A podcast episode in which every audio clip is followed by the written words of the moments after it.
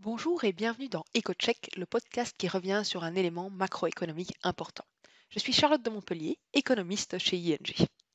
Aujourd'hui, nous allons parler d'un sujet très important à l'heure actuelle, les prix élevés du gaz naturel, les raisons qui expliquent cette hausse et les perspectives pour les prochains mois. Depuis le premier trimestre, les prix du gaz naturel ont presque quadruplé.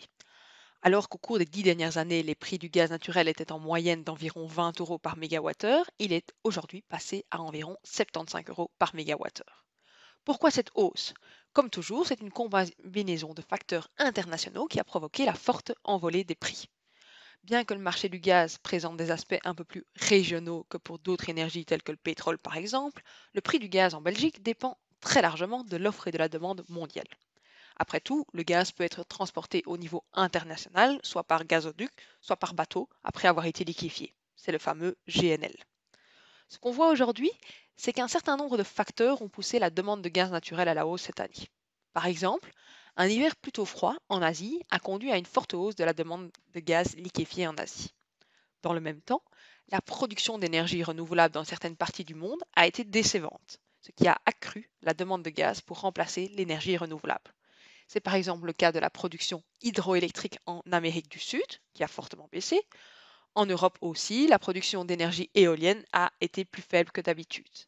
Et ceux qui se souviennent encore de l'été qu'on vient de vivre comprendront aisément que la production d'énergie solaire a également été faible. In fine, la demande de gaz naturel a donc augmenté. Malheureusement, l'offre n'a pas tout à fait suivi. En raison du Covid, les travaux d'entretien des installations d'extraction de gaz en Norvège ont été réalisés plus tard que d'habitude, ce qui a limité la production. Dans le même temps, la Russie, un important fournisseur de l'Europe occidentale, n'est pas disposée à augmenter ses exportations, probablement en raison de considérations géopolitiques.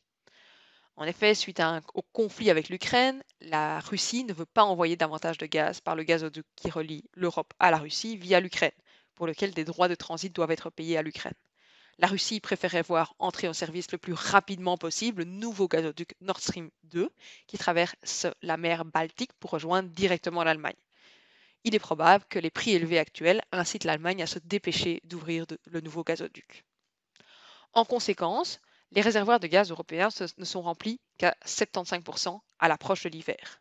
L'année dernière, en octobre, les stocks européens étaient encore remplis à 95%. Il y a donc une certaine urgence à renforcer les stocks. Mais évidemment, d'autres pays stockent également du gaz en ce moment. La Chine, qui ne veut plus importer de charbon australien en raison d'un conflit avec l'Australie, a également annoncé qu'elle allait constituer des stocks de gaz supplémentaires. Dès lors, si l'hiver devait s'avérer très froid, le prix du gaz naturel risque d'augmenter encore plus. Néanmoins, cette situation est relativement temporaire. En effet, le prix actuel du gaz tient déjà compte du fait que la consommation sera beaucoup plus élevée dans les mois à venir. On voit déjà que les contrats à terme sur les marchés du gaz indiquent des prix plus bas à partir d'avril prochain. Nous pensons donc qu'à partir du deuxième trimestre de 2022, les prix seront à nouveau beaucoup plus bas. Toutefois, il est peu probable que nous reviendrons à la situation d'il y a quelques années, lorsque les prix tournaient autour de 20 euros par mégawattheure. En effet, il y a d'abord le système européen des droits d'émission, qui rendra la production d'électricité à partir des centrales au charbon de plus en plus coûteuse. Cela va avoir pour conséquence un passage au gaz, pour lequel les droits d'émission sont moins, élevés, et donc, in fine, une augmentation de la demande de gaz naturel. Dans le même temps, l'intention est qu'à terme, l'énergie devienne encore plus durable. Par conséquent, il y a moins d'investissements aujourd'hui dans la production supplémentaire de gaz naturel, ce qui signifie que le marché du gaz naturel restera dans les prochaines années un peu plus tendu que par le passé. Pour conclure, le prix élevé actuel du gaz devrait baisser sensiblement après les mois d'hiver. En revanche, le gaz naturel restera probablement durablement beaucoup plus cher qu'avant la pandémie.